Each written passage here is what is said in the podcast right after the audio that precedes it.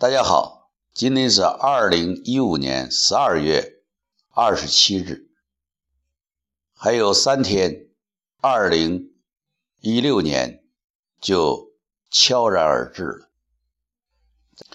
在这年终岁尾，我们首都经贸大学校委会赵启玲秘书长来到广州，在广州，我们校友们昨晚。欢聚一堂，不亦乐乎。在酒后闲谈中，我跟喜灵秘书长说：“我能直觉写字。”喜灵秘书长随口说：“那你给我解一下‘实施’的‘施’字啊，也就‘施行’的‘施’字，也是‘施舍’的‘施’字。‘施舍’的‘施’字是怎么写的呢？”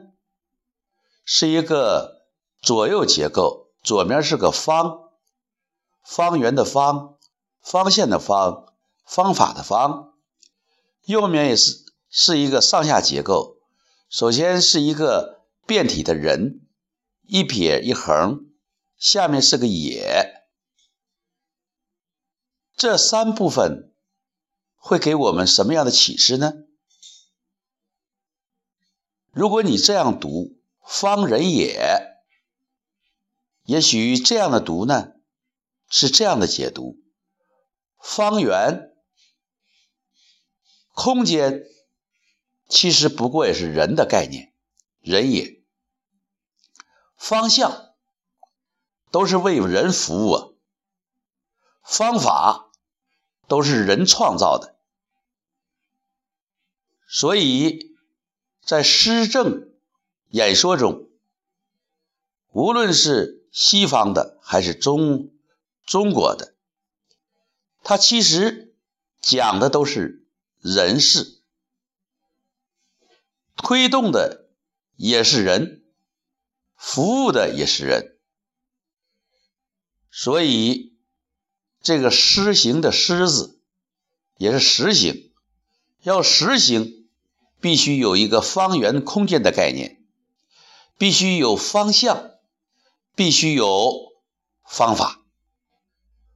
无论是哪个层次，焦点、出发点和归属点、依托都是人、人性、人心。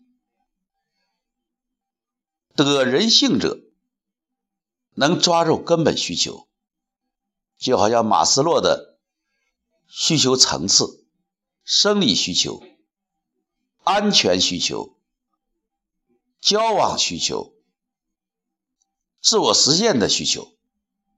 只要你抓准了他需求，也就能够激发、激励他的行动。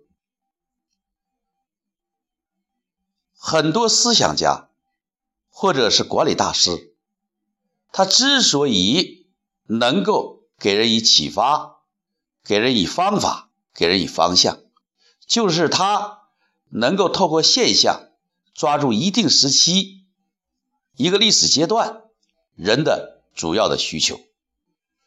所以，这个“狮”字能给我们一种启发，就是人本主义，以人为上。啊，这是一个这样的一个解读。人也方，就是人到底应该怎样做呢？人方也，就是仁者，主要是要创造一个自己的方圆空间。人主要要找到方向，找到方法。如果以人为主体。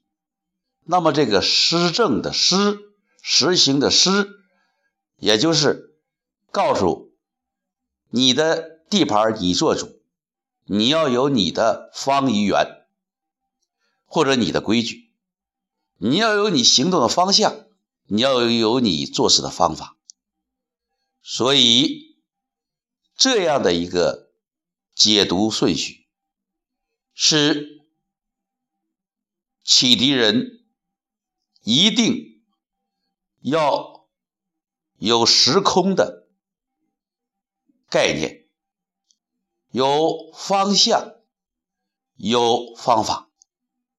也许这样的解读对于每个人来讲就更加具有实用价值。非常汉字，非常道，用天性说话。